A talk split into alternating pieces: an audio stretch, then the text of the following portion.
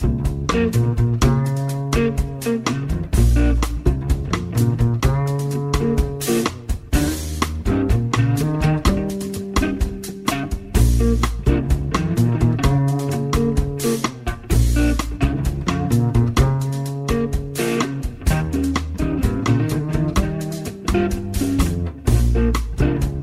En Radio Marca comienza Noches Americanas con Abraham Romero.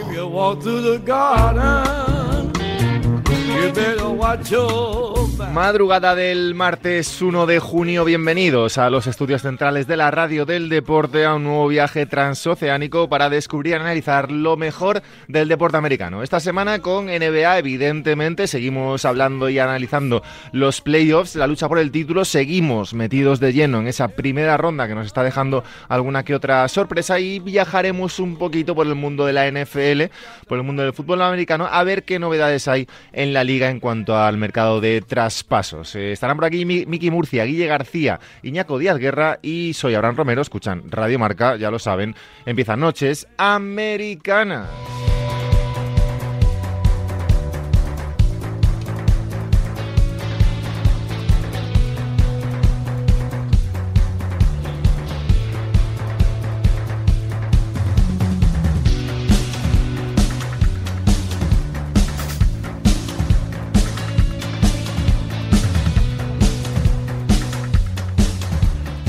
Semana de NBA, como decía, seguimos metidos en los playoffs, en la lucha por el título, seguimos metidos de lleno en esa primera ronda que nos está dejando ya alguna que otra sorpresa, alguna que otra cosa poco esperada, diría yo, pero que es como siempre interesante y como siempre ya llegando a la recta final de esta temporada. Mickey Murcia, arroba Mickey Moore 10. ¿Cómo estás? Te has quitado las gafas ya y todo. Ya. Has visto, es que aquí estamos en el barro, eh, las gafas demasiado intelectuales, ¿no? Correcto. Ya y he venido, he venido aquí por ti, para, que, para que sepas quiénes son tus amiguitos de verdad. Claro, porque aquí hay gente... ¿Quién te deja solo y quién...? Bueno, es ha sido una temporada regular muy larga, una temporada regular en la que... Bueno, Ha sido una temporada regular. Sí, una temporada regular muy larga. que hemos, hemos sufrido semana a semana en la soledad de este estudio, pero bueno, ahora llegan los playoffs y el pobre Miki llevas da dos de dos ya, ¿eh? Me subo al carro. Dos semanas seguidas. Al ¿eh? carrito de los playoffs. Al carrito. Eh, Guille García, arroba Willy-marca, ¿qué pasa? ¿Qué tal? ¿Cómo estáis? Tú ya, bueno, eh, hace un par de semanas pasaste por aquí. Eso te iba a decir. Y esta mi intención era haber pasado, pero Ya, no se ya, ha podido ya. materializar. La vida, bueno, circunstancias. La vida, la ¿no? vida. Eso es. Claro, te ha pasado un poquito lo que a... Ujú. No sé a quién poner de ejemplo. Un poquito lo que a... A ver, ¿a quién pongo de ejemplo? Vamos a ver. Un poquito lo que a Luca Doncic, ¿no? Que, que empieza muy bien, ¿no? A, a Stephen- Parece que sí, Sí. pero ahora parece que no. Stephen Curry. Pero ahora es que no, eso es. A Stephen Curry también. Stephen Curry. Sí, ¿no? Que sí, que sí, que sí, que llegamos a los playoffs.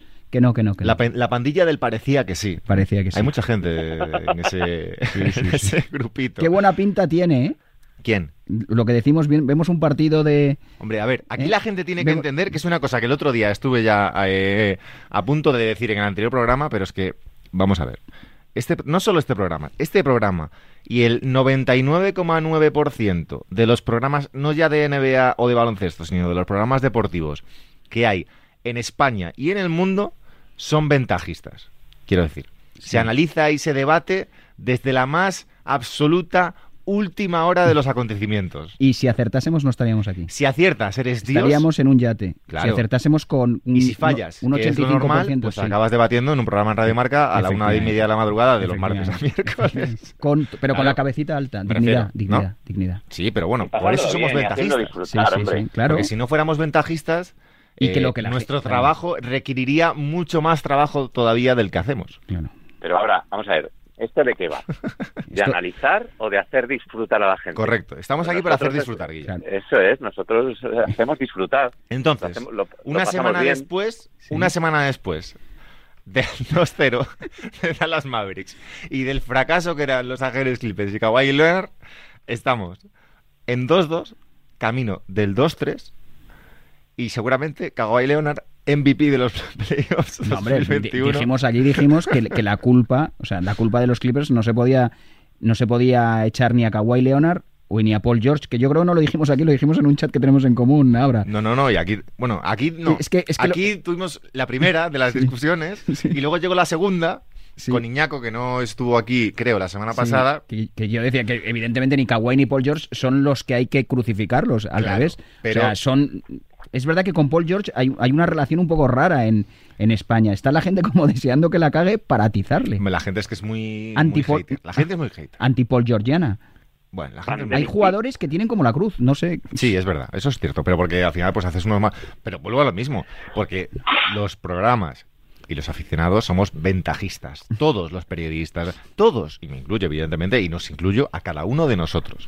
Es decir, eh, ahora de repente los, Mem- los Memphis Grizzlies, por ejemplo, que van 3-1 abajo contra los Jazz, y ya prácticamente ponemos a Utah en segunda ronda, ahora resulta que los, que No, los pero- Grizzlies remontan a 3-4 y ya el fracaso de Utah Jazz, yo volvería otra vez con que es que no me fiaba de Utah, bla- quiero decir, esto es así, y se juega y hemos venido a jugar y no pasa nada. Entonces, Guille, eh, ¿qué ha cambiado? Vamos a intentar analizar el juego, ¿vale? Sin ventajismo. Venga. No, hombre, ya en serio. Eh, hemos pasado una semana, por ejemplo, empiezo por esa serie, la de Dallas contra Los Ángeles Clippers.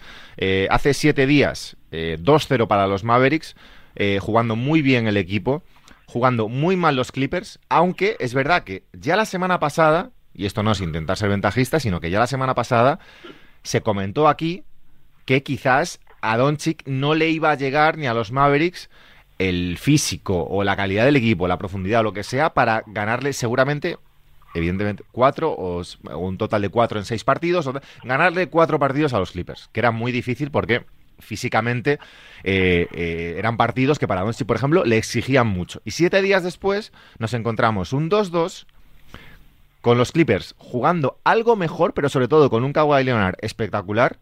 Y bueno, Paul George jugando más o menos bien. eh, y una segunda unidad, los Batum, Morris, Zubac, un poco aportando. Y 2-2 y con la idea, Guille, o con la sensación de que a lo mejor a Dallas ya no le da. Eso, eso opina Charles Barkley, ¿no? Que ha dicho que, que no van a volver a ganar ningún partido y que esto está... Charles Barkley, que tampoco es ventajista, quiero decir. No, no, no, sobre todo porque yo eh, también dijo hace una semana que los Clippers no iban a ganar ni un solo partido de esta serie que iba a acabar 4-0. Pero bueno, a ver, yo creo que entre las cosas que han cambiado eh, y por una vez y sin que sirva de precedente le voy a dar un poco de mérito a Tyron Lu eh, son los ajustes defensivos de, de los Clippers en los dos los dos Tyronn partidos. Lue, ¿eh? Dar el mérito a Tyron Lu es como. Es una contradicción en sí mismo, ¿eh? Ya, ya, por eso he dicho y que sea la primera vez y espero que sea la última. O sea, darle Pero- elogiar a Taylor Lue es el culmen, mira, Guille, es el culmen del Del ventajismo. ventajismo. Pero vamos, o sea, es, es, es el, el- el- vamos, la, la guindita final del pastel, Sí. el, el máximo ya. Yo iba a hacer, yo iba a decir lo mismo que Guille. Y elogiar a. Tyronn Lu. Ya. Tyro Lu. Venga, va, pues por no poner el nombre de Tyro Lu, que a todos nos. No, no, no, no, no, no, no, no, vamos a ver. Somos lo que somos, Guilla García. técnico de los Clippers. Somos lo que somos. Pues, los ajustes defensivos de, los Clippers en los dos eh, partidos que han ganado y sobre todo ese cambio a jugar con Batum como, como una especie de, cinco, ese quinteto bajito, hiperagresivo en defensa, eh, móvil en ataque, contra el que no han sabido reaccionar los, los Dallas Mavericks y especialmente un, un Kristaps eh, Porzingis al que sigo diciendo que le viene muy grande esto de, de los playoffs, no acaba de dar con la tecla, un tío de 2.21 frente a un Batum que creo que supera por poco los dos metros y no ha sido capaz de coger, de hacerse grande en las zonas y, y- e imponer su ley. Ahí están los datos de, de los rebotes que, por ejemplo, un jugador como Facundo Campazo tiene mejor media en playoff que, que Porzingis, ¿no? Pues bueno, yo creo que todo esto también es un poco mérito de, como te decía, el cuerpo técnico de los Clippers y de Tyron Lue a la cabeza.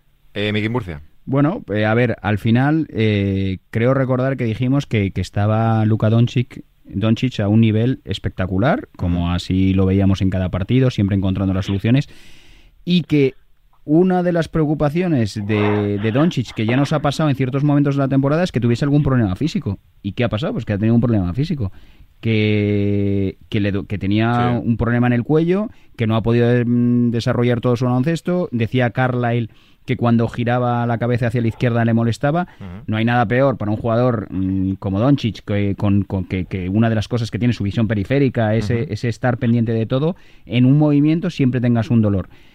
eso ya te ya es un te deja te deja en una situación un poco complicada y luego además pues creo que ha sido eh, eh, de Dallas uno de los peores, el cuarto, uno de los partidos, uno de los peores partidos ofensivos de la temporada que te puede pasar contra los Clippers, que es un gran equipo. Te puede pasar un net rating ofensivo de 84.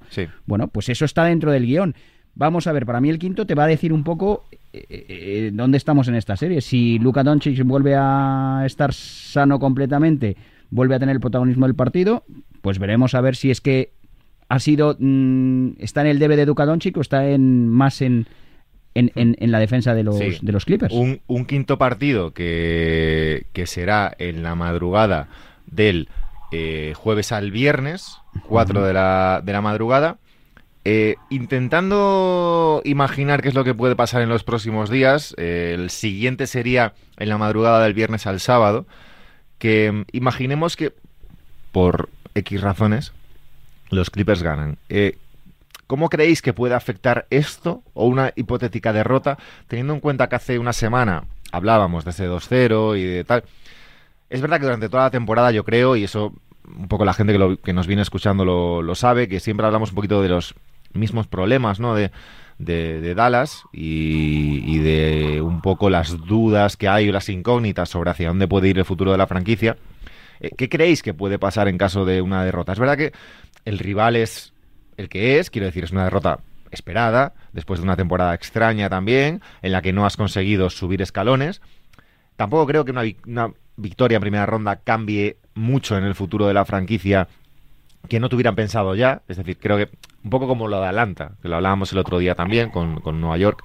Eh, un equipo joven que va subiendo escalones con una estrella joven también, ¿eh, Guille?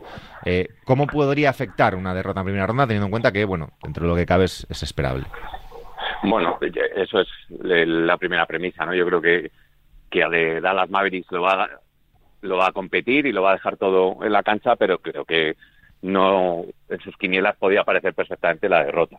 ¿En qué puede afectar? Bueno, pues eh, yo sigo señalando al mismo personaje y creo que, eh, que Cuban también le tiene puesto ya en la lista de transferibles. no, vas a ir de vacaciones a Letonia, ¿no? Este, no, no, no, no, me van a, no, me van a invitar a, Se, ve un poquito pero creo que bueno pues que si consigue Cuban eh, deshacerse de ese contrato eh, e intentar reforzar eh, el equipo con piezas que de verdad aporten músculo que aporten rebote que aporten defensa creo que los Mavericks habrán dado un paso adelante esta esta temporada. Habrán dado un paso adelante en el sentido de seguimos avanzando con un jugador joven al que seguimos desarrollando, que es uno de los top 5 de la liga, y, en el mercado intentamos eh, rodearle de piezas que de verdad valgan la pena, no de pues, Porzingis o, o de Branson o de Finney Smith que, que, no están jugando mal, pero que no son lo que necesita Doncic para subir ese escalón que le, que le falta en el oeste.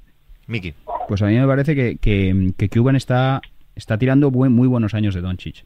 Todo lo que no sea eh, que le haya rodeado ya de piezas para, para sacar todo tu potencial, a mí me parece que, que, es un drama, la verdad, porque, porque no sabemos, no sabemos, no, no, sé por qué Cuban, que es un ganador, no ya ha puesto las, las cartas encima de la mesa y no le ha rodeado, porque estamos tirando, eh, estamos tirando dos temporadas de auténtica dominación de Doncic. Ya. Y a mí me parece... Dentro de que es muy joven también todavía. Pero es una dominación brutal, o sea, eh, me, me, parece dramática. Está poniendo en jaque a uno de los mejores equipos de, de, de, la NBA. ¿Tú crees que en que, Dallas no ha, no ha aprovechado estos, años a lo mejor como debería. Es que, es que, Hay un problema que es que, es que lo del, lo del proyecto, claro, lo del proyecto está muy bien. Mm. Pero imagínate que mañana se lesiona Doncic y ya no es el Doncic como le pasó a Ricky Rubio que perdió esa frescura en Minnesota y ya no es el mismo jugador que, era. Que era muy bueno, pero ya no es lo mismo. Ya no es la estrella que te puede llevar a ganar un anillo. A veces eh, la hay franquicias de la NBA que creo que en determinadas circunstancias deberían actuar más como una franquicia NFL. Es decir, este año, ventanas a lo mejor de uno o dos años. Sí, pero tengo un jugador que, es hmm. talento generacional, que es indiscutible. ¿Por qué no le rodeo ya? Correcto. ¿Por qué tengo que esperar a ver? No, no, si estamos viendo que está dominando a unos Clippers. Sí y que, y que bueno, que, en, el, cuarto partido es el peor partido ofensivo de los Clippers, que es verdad que, se da porque hay unos ajustes de los Clippers que, que, joder, que, hacen ajustes contra un equipo que se supone que es Doncic y poco más.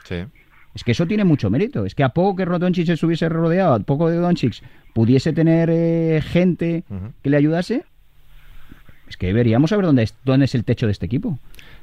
Washington Wizards, Philadelphia 76ers. Eh, 3-0 iban ganando los Sixers y victoria de Washington en el cuarto partido, con además, y esa es la noticia importante, lesión de Joel Embiid.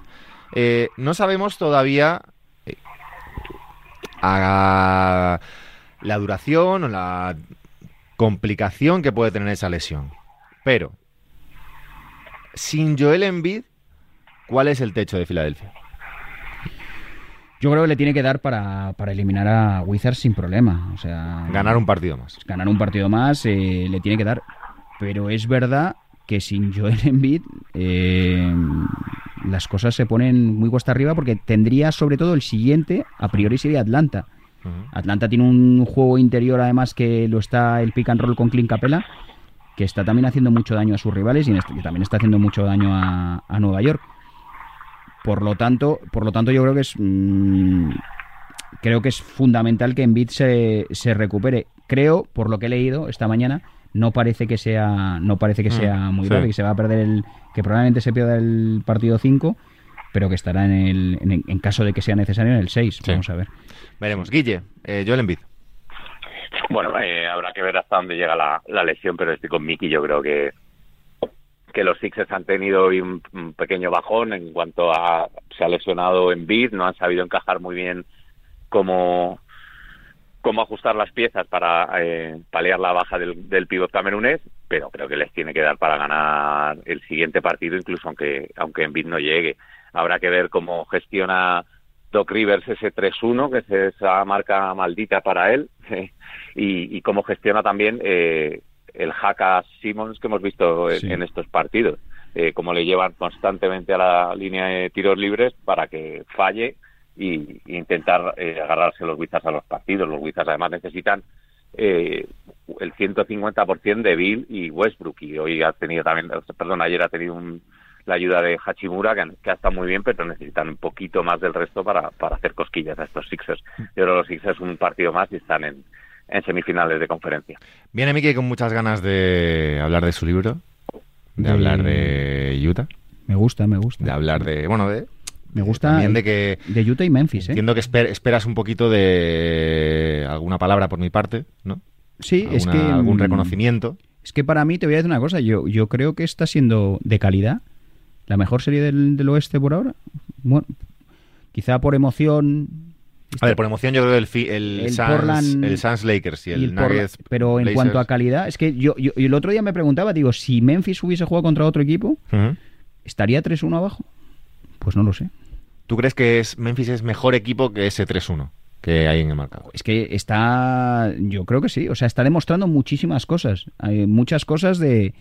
Es que son muy jóvenes, la, la- quinta del chupete de Jamorant... eh, La quinta del chupete, ¿eh? No, no, bueno, pero Ojo, quiero, pero quiero decir que, que- que es un equipo que, que me acuerdo hace dos telediarios cuando hablábamos aquí de las Ujú. reconstrucciones, lo difícil que lo tenía Memphis, es que ha hecho una reconstrucción en tiempo récord. Ujú. Tiene mucho mérito. eh, un Jamorant que es una estrella y luego secundarios, balanchunas por dentro y luego secundarios que aportan muchísimo. Pero ya no solo secundarios titulares, lo hemos hablado también otras veces con Anthony Melton, con tal. Y luego enfrente un auténtico equipazo, como son los Utah Jazz. Con, con controlando el money time, con nuestro amigo Mike Conley, al que también le hemos dado alguna que otra vez por Mucho, sus mucho. problemas con sus lesiones. Y Bueno, tal. al final ahí la diferencia es Mitchell, ¿no? Sí, sí, pero cuando calienta el sol, apareciendo con dos triples, y Sí, que es para lo que te traes y para lo que le pagas veintitantos millones a ese tío, para Correcto. que en esos momentos... Y Jordan Clarkson al final que también te da los y que ha vuelto, que estaba jugando mal y que ayer jugó muy bien. ¿Sigues creyendo en Utah? Sigo creyendo en Utah porque... mm, Sí, sí, sigo creyendo en Utah. Es, es, es un equipo que, que, que, que no puede perderse, que cuando se pierde Donovan Mitchell algo, tienen problemas, pero sigo creyendo en Utah y sobre todo veo cosas de, de mejora. Veo Clarkson ha vuelto, eh, lo que te decía, veo a Favors, curiosamente le veo... Me acuerdo del Favors de Nueva Orleans, Sí. que no se saltaba un folio, y ahora veo un Culo, Favors... gord- culo gordín, sí, Sí, un poco- y ahora le veo un poco mejor y tal, veo... Utah que se enfrentará al ganador del Clippers Mavericks, además. Sí. Eh, No, eh, Sí, sí. Sí, ¿no? Ah, sí, sí, sí. El Clippers Mavericks. Sí, sí, sí, sí. Y luego el otro lado es el Sí. Phoenix eh, Lakers contra Sí. el ganador del Denver Portland. Guille, eh, Memphis Utah. Un poquito 3-1, pero más igualado que ese Sixers Wizards, ¿no? Parece.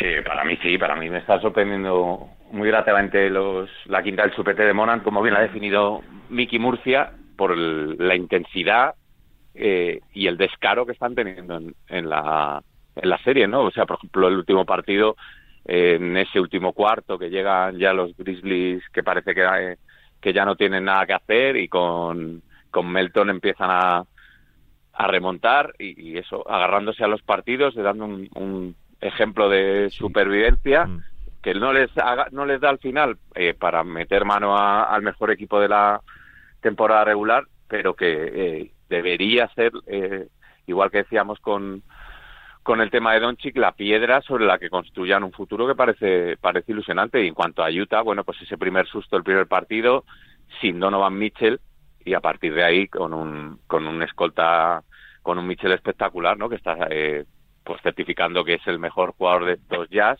aunque pueda ser que el más diferencial sea Gobert, pero pero en ataque es el que marca las diferencias y, bueno, pues con, con unos eh, porcentajes además de acierto altísimos y con, con unos promedios que le están situando como uno de los mejores en, esta primera ronda de los playoffs. Eh, ahí queda ese Utah-Memphis. Eh, esta madrugada, eh, cuando estéis escuchando esto, y por eso paso a hablar de, estos, de estas tres series, se estarán jugando el Brooklyn-Boston 3-1 para Brooklyn ahora mismo, 2-2 eh, en el Denver Portland y 2-2 en el Phoenix Suns Los Ángeles Lakers. ¿Cuál, ¿Cuál de esas va a llegar al séptimo partido? Mickey Murcia. Entre el Suns Lakers y el eh, Brooklyn. Sí, a ver, dando por hecho que el Brooklyn Boston se acaba pronto. Se acaba pronto. Un poco viendo la superioridad manifiesta de los Nets. Las otras dos, yo creo que llegan las dos al séptimo, fíjate lo que te digo. Yo creo que el Denver. Eh, ¿Portland? Sí, yo creo que ese, ese va a llegar al séptimo, pero que creo que los Suns no van a llegar al séptimo. Van a ganar antes del séptimo. ¿Phoenix va a ganar antes? 4-2. ¿Se cargan a Los Ángeles Lakers? Sí. Hemos dicho que Anthony Davis no juega esta noche. No juega esta noche. Eh, ¿Seria duda para el sexto? Tengo buenas palabras para Anthony Davis, ¿eh? ¿Sí? ¿No te da la ¿Las, quieres, ¿Las quieres decir? ¿No te parece, no te da la sensación, Abraham, eh, Guille, no os da la sensación de que este hombre ha eh, priorizado la franquicia a su salud, que yo creo que no estaba para vuelto, mm. porque le veo, le veo con muchísimos problemas físicos. Le veo si no es en la siempre en un tobillo, si no se está doloriendo, ese, la, hiperextensión de la rodilla del otro día. Mm. A mí esos jugadores, la verdad es que me, lejos de criticarle, decirle que es de cristal, mm. estoy viendo que por lo menos sabe de la importancia de, de su juego y ha querido priorizar la serie a su salud. Sí, pues sí, no, no puede ser que, que no estuviera al, al 100%. Yo creo que Anthony Davis eh, ya arrastraba muchísimos problemas físicos durante toda la temporada. Eso es. Eh, ese mes que se perdió, creo que fue un mes, sino un poquito más. Eh, creo que los Lakers también eh, se lo tomaron con más calma en, en, cuanto a la recuperación para que llegara a este momento eh, evidentemente no al 100% porque no lo estaba, pero lo mejor lo mejor que pudiera. Lo que pasa es que también yo no sé pensaban que iban a llegar con tantos problemas clasificatorios y de juego al final de la temporada regular y le forzaron un poquito antes de, tiempo para para no llevarse otro susto.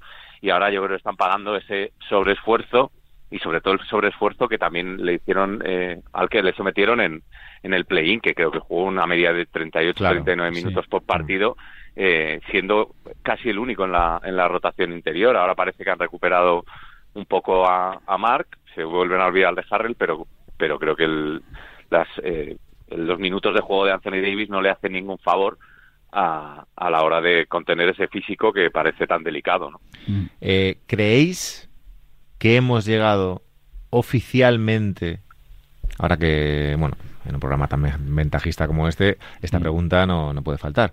Hemos llegado noches ventajistas. Sí, por supuesto. Podemos llamarlo. Estoy a favor, de hecho. Eh, hemos llegado oficialmente a ese momento que nadie esperaba y que nadie contaba, en el que posiblemente, meto el posiblemente para, para luego pues tener la vía de escape. Y tiene, tiene, que ver con Lebron. Sí. Sí, sigue. Ese momento en el que posiblemente Lebron James haya podido hacerse mayor. Hay... no quería decirlo, pero ya que lo sacas tú y que tú eres el responsable de decir que, Correcto. que está mayor. Bueno, yo he dicho No, posiblemente. no, muy, muy bien, bueno, buenos eufemismos. ahí Porque el año que viene, cuando, Sí. cuando promedie O- o ma- 40-10-10, O pues mañana, ya- o mañana, o mañana. Se, se, Claro. se tire el equipo a las espaldas y, y, tal, y se ponga 3-2 los Lakers Sí. sin Anthony Davis y con, con LeBron metiendo sí. 50 puntos, ¿no? con Caruso y él haciendo... Pero bueno, es un poco por las sensaciones, ¿no? Es que yo le he visto, es que a mí esta serie me está defraudando el nivel, el nivel sobre todo el nivel ofensivo y LeBron salvo dos ratitos en el, me parece que es en el en el 2-1 de Lakers que Mm. a principio del tercer cuarto se come a Michael Bridges, que es un gran defensor, recordemos que va a estar en, en alguno de los quintetos defensivos de este año. No le he visto tampoco asumir responsabilidades, no le he visto penetrar, no le he visto no sé, no sé cómo lo veis. Eh, Yo creo que, que, que igual que Davis está con un montón de problemas físicos, que esa lesión no le dejó prepararse y no le ha dejado llegar en buenas condiciones a los playoffs. Y creo que es el inicio, es decir, LeBron en verano se va a trabajar, Sí. se va a recuperar y Mm. tal, tal. Pero creo que ya lo hablábamos un poco durante este año, que ya ha ido cambiando un poco su juego durante la última temporada, la- las últimas dos. Creo que, que estamos llegando poco a poco a ese cambio entre el LeBron de hace dos años y el tipo de jugador que va a ser LeBron James de aquí al final de su carrera. Yo no sé la verdad hasta cuándo va a jugar, ¿eh? No sé si va a jugar hasta los 40. Si quiere esperar por su hijo, al que creo que le quedan tres años, ¿no, Guille? Sí. Más o menos, Sí. para llegar ¿no? al, al draft. Eh, Al draft, me imagino que será uno de sus objetivos, no lo sé. Pero creo que LeBron James, que vamos a ver en el final de su carrera, evidentemente, como cualquier otro jugador de cualquier otro deporte, eh, su estilo no va a ser ni tan atlético, ni quizá de tanto anotar, sino que va a ser más pues de inteligencia de juego, de pase y, y demás. No, yo creo que ya lo está haciendo. ¿no? Claro, a eso voy, ¿eh? que creo que todo este proceso, ya antes de la lesión incluso, ya, ya ha sido... Ya ha sido. Ya ha sido eso. Ya ha sido un, un pequeño cambio. Creo que el, el estar forzando tanto le va a hacer más rápido ese, ese, todavía ese proceso. ¿Sabes? Que al final. Bueno, pero. Pero vamos, creo que, esta- que estos playoffs no le hacen justicia. Creo que ha llegado lesionado o muy tocado físicamente como Davis. Pero, pero, y aquí lanzo el, el- el- mi vía de escape a, a todo este argumento y a este programa. Pero es LeBron James. Eso es. Quiero decir, eh, LeBron James eh, al 50% es mejor, me atrevería a decir, que prácticamente casi cualquier jugador de los Phoenix Suns. Mm. Mm. Porque es LeBron James. Sí, sí, sí. Otra cosa es que no tenga el día o el- equipo defensivamente no esté perfecto y tal, pero es LeBron James. Y LeBron James esta noche puede hacer muchas cosas y en el sexto partido puede hacer otras muchas cosas y los Lakers podrían estar en segunda ronda. Pero, Guille, eh, no es lo que parece. No, a priori no. No. No, no. A ver, tienes razón, no es lo, no es lo que parece y, bueno, pues tendremos que ver cómo gestiona ese paso del tiempo LeBron James, ese paso del tiempo cómo lo gestionan lo- los Lakers y ese paso del tiempo que en el que todavía vemos acciones explosivas, mates espectaculares y, y pequeñas eh, flashes de su exuberancia física, también los Suns, ¿no? En, en esto que queda, porque él ha dicho también que, que sin Davis, pues bueno, que, que esos hombros tan anchos que él tiene, se los señalaba, están hechos para llevar a, ese equipo. Yo creo que, como tú bien dices, eh, LeBron James, aunque no sea el LeBron James que hemos conocido, todavía es mejor que, mm, eh, que los Phoenix Suns y, tendrá que ver cómo gestiona eh, lo que le van a demandar de él, no solo los Suns, sino sus compañeros que en muchos momentos eh, se esconden o no saben qué hacer con el balón en una situación como la que están ahora mismo los Lakers. A mí el, el otro día, el día cuando pierden contra los Suns eh, en Los Ángeles, hubo momentos de, de auténtico caos con un Schroeder que, Sí, sí. que va, va a toda velocidad sin saber muy bien a dónde va, con un Wesley Matthews que todavía, o sea, que ya no es tampoco una gran amenaza pese a que lo intenta, y sobre todo con un juego interior que, que a mí el, el amigo de Mickey me sigue generando mucha... Es que, Hombre, no hemos hablado, no hemos hablado Es que de lo tu está- amigo. es, que, Claro. es que Dominaton. ¿eh? Dominaton. Domina- ojo, eh, André Dominaton. Madre mía, Dominaton, madre mía. ¿No te ha gustado Dominaton? que sí, que sí. Vale, el, vale, vale. ¿eh? el señor de 23 años con cara de 40. Parece tu padre. Dominator, macho. ¿Cómo, no, ¿Cómo no estás en ESPN poniendo, poniendo titulares? No, lo he leído, no es mío. Ah, lo has leído, hombre. claro, ¿Dónde lo has leído? Voy a buscarlo. André Dominaton. No Pero, sé, eh, en, en algún Twitter, en algún sitio lo he leído. Em, lo han intentado todo, Guille. Les está volviendo locos porque han intentado ponerle a, a, a- a nuestro. Ah, no, no, perdón, perdón, eh, perdón, perdón, perdón, perdón. Es que de Andre Ayton ¿Sí? se llama su su nombre en Instagram es Dominaton. Él mismo. Él mismo. ¿Eh? ¿Qué te parece? ¿Qué te parece? Pero esto es histórico, ¿no? es sabía. histórico, porque él se había anticipado, él sí que es ventajista, pero ventajista de antes de tiempo. Él sabía que esto iba a pasar. Sí, sí. Se ha puesto Dominaton en su nombre les, en Instagram. les está, les está volviendo locos por dentro. Es, es increíble el, el grado de, de- de madurez de, de, de Ayton en estos playoffs, Guille. Estoy, estoy, la verdad es que te, te, te deja un poco perplejo que le, le- le han puesto, le han intentado buscar todos los emparejamientos posibles. Le han intentado buscar eh, mm, Drummond, pero es muy lento y se lo come. Le han intentado buscar a Margasol, pero Margasol, pues la verdad es que jugó mejor, pero por dentro mm, no se faja tanto como, como quisiéramos. Eh, la verdad es que les está controlando a todos en la zona, este chico de 22, Pero- 23 años. Después de tu exposición eh, viene mi pregunta. ¿Eso qué es? ¿Mérito de Ayton o de mérito de la defensa interior de los Lakers? Hombre, al final, Porque je, es que lo que tú dices, no, no, si te estoy dando razón. eh, Drummond, o sea, cada vez que Ayton ve a Drummond debajo de canasta, eh, se convierte en Shaquille O'Neal, en el Shaquille O'Neal de, lo- de, de Orlando Magic sí. y de, de sus primeros años en los Lakers. Eh, y con Mark, pues eh, sí es verdad que le cierra un poco mejor, eh, cierra un poco mejor las líneas de pase para que no le lleguen tantos balones, pero si consiguen llegar esos balones a, a Ayton, es, es que se está convirtiendo en, en una fuerza imparable para, para estos Lakers. Es que quitando a, quitando a Anthony Davis, a mí el jugador de Lakers que más me está gustando en, la- en lo que llamamos de serie, y os vais a reír, se llama Caruso. Alejandro. O sea, le veo el que más metido, el más implicado, porque lo que decías bien, lo de, por ejemplo, de Redder, es Redder, juega un partido uno maravilloso, uno dos y do- dos, y- dos malo, tres eh, mejor y cuatro malo. O sea, es, es un poco la es un poco la metáfora de los Lakers la de, de- de este año, o sea, jugando como arreones, ¿no? Ah, Perdón pero que me he ido totalmente del Sí, tema, sí. pero es que eh, es que hay más con el tema Dominaton. Ay, Estás maravillado. Es que hemos pasado demasiado rápido. O sea, ¿conocéis la esencia de este programa? es La esencia de este programa es que de Andre Ayton se ponga a sí mismo el nombre de Dominaton. Esto es la esencia de lo que es Noches Americanas. Y es que además he descubierto que tampoco lo sabía. cuéntame. Guille, esto es para meterlo en marca- marca.com. Es que es noticia marca.com, no entiendo. Es que en noviembre de 2020, Sí. de Andre Ayton se hizo un tatuaje en su espalda, de hombro a hombro, y de unos 10 centímetros de, de alto. Un tatuaje que pone Dominaton por toda su espalda. Es histórico esto. Te está gustando. Me, me está encantando. Es, es probablemente mi programa favorito de la temporada. de- de la temporada. Te está, te está gustando este señor, ¿eh? Eh, no, venga, vamos a ponernos serios. Eh, Brooklyn Nets, Boston Celtics, que nos quedan un ratito de, de NBA. Brooklyn Nets, Boston Celtics, una serie que seguramente esta noche eh, finalice eh, y sea la segunda serie junto a la de Milwaukee Bucks, que, que, bueno, el segundo equipo eh, que llegue a la siguiente ronda. Eh, Brooklyn Nets ahora mismo 3, Boston Celtics 1. Eh, no quiero hablar de Brooklyn porque ya hemos hablado mucho, Sí. pero quiero que me digáis si vosotros fuerais, si vosotros fuerais Danny Ainge, ¿qué haríais?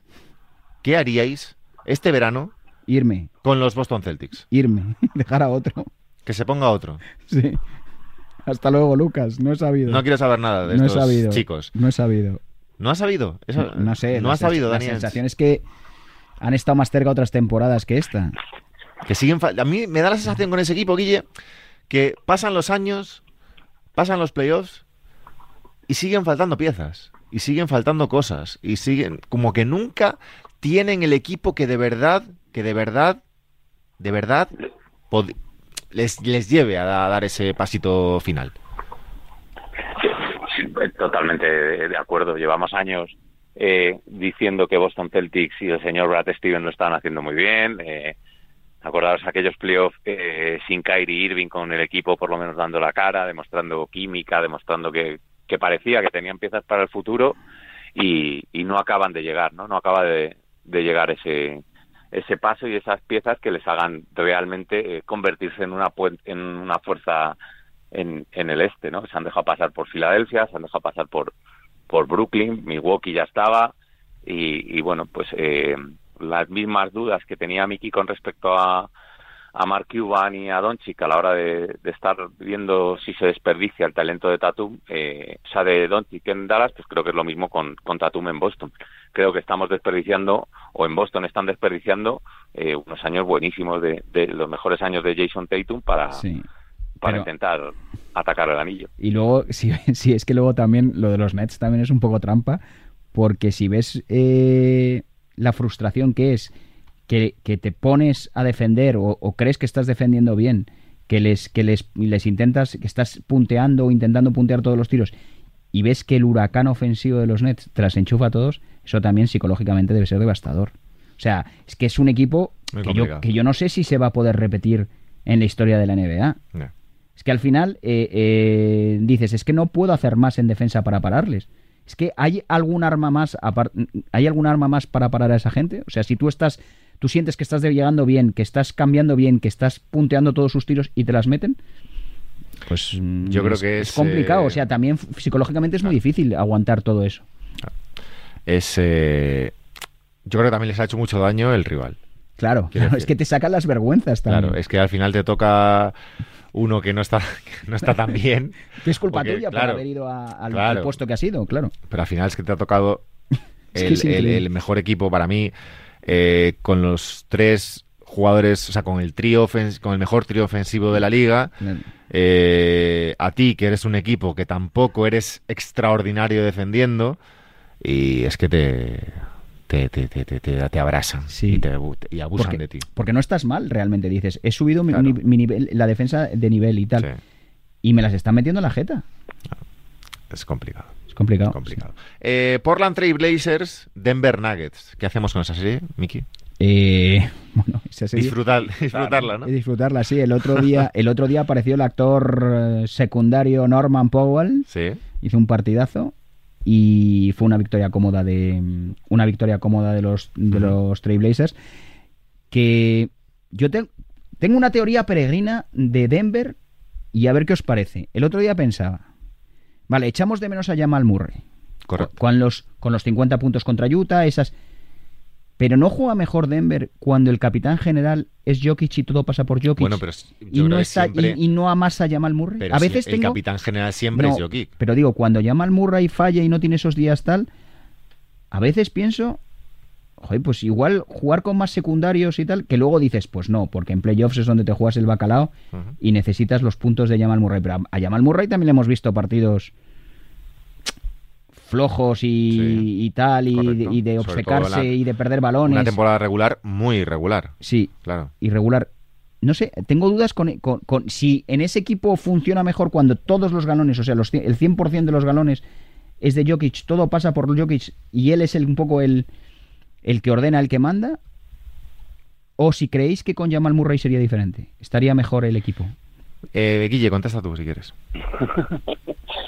A ver, yo creo que con Jamal Murray tendrían más repertorio ofensivo y serían más peligrosos. Creo que estoy intento ver lo que dice de que, que, juegan mejor y creo que sí es así, pero luego que también he hecho en falta muchas veces eh, eso, eh, una mayor amenaza sí. y me pasa como con, con Anthony Davis en los Lakers, creo que la sobre el, eh, o sea, creo que el que juegue tanto Jokic y el depender tanto de Jokic, que no se haya perdido ni un partido, que todos los partidos juegue más de 35 minutos, creo que eh, al final les puede pasar factura. Y si tuviera a Murray, podría darle descanso porque sabrían Mike Malone que tiene una una referencia ofensiva u otro arma eh, del que tirar en, en, momentos en los que el partido se puede poner más tenso. Bueno, veremos qué, qué pasa. Eh... Nurkic fundamental en esa serie. El único, que, el único defiende. Bueno, eso ya lo dijiste el la semana pasada. De, el Factor X. El único que defiende de Portland. Factor X, ¿eh?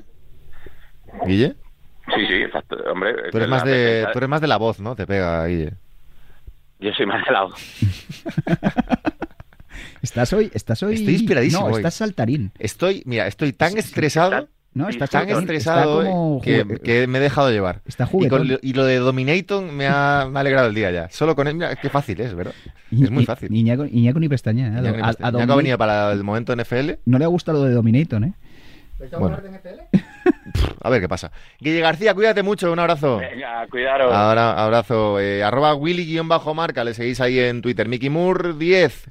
Un placer como siempre. Abrazos para todos. Abrazo grande. Nosotros vamos a hablar un poco de NFL o de lo que surja.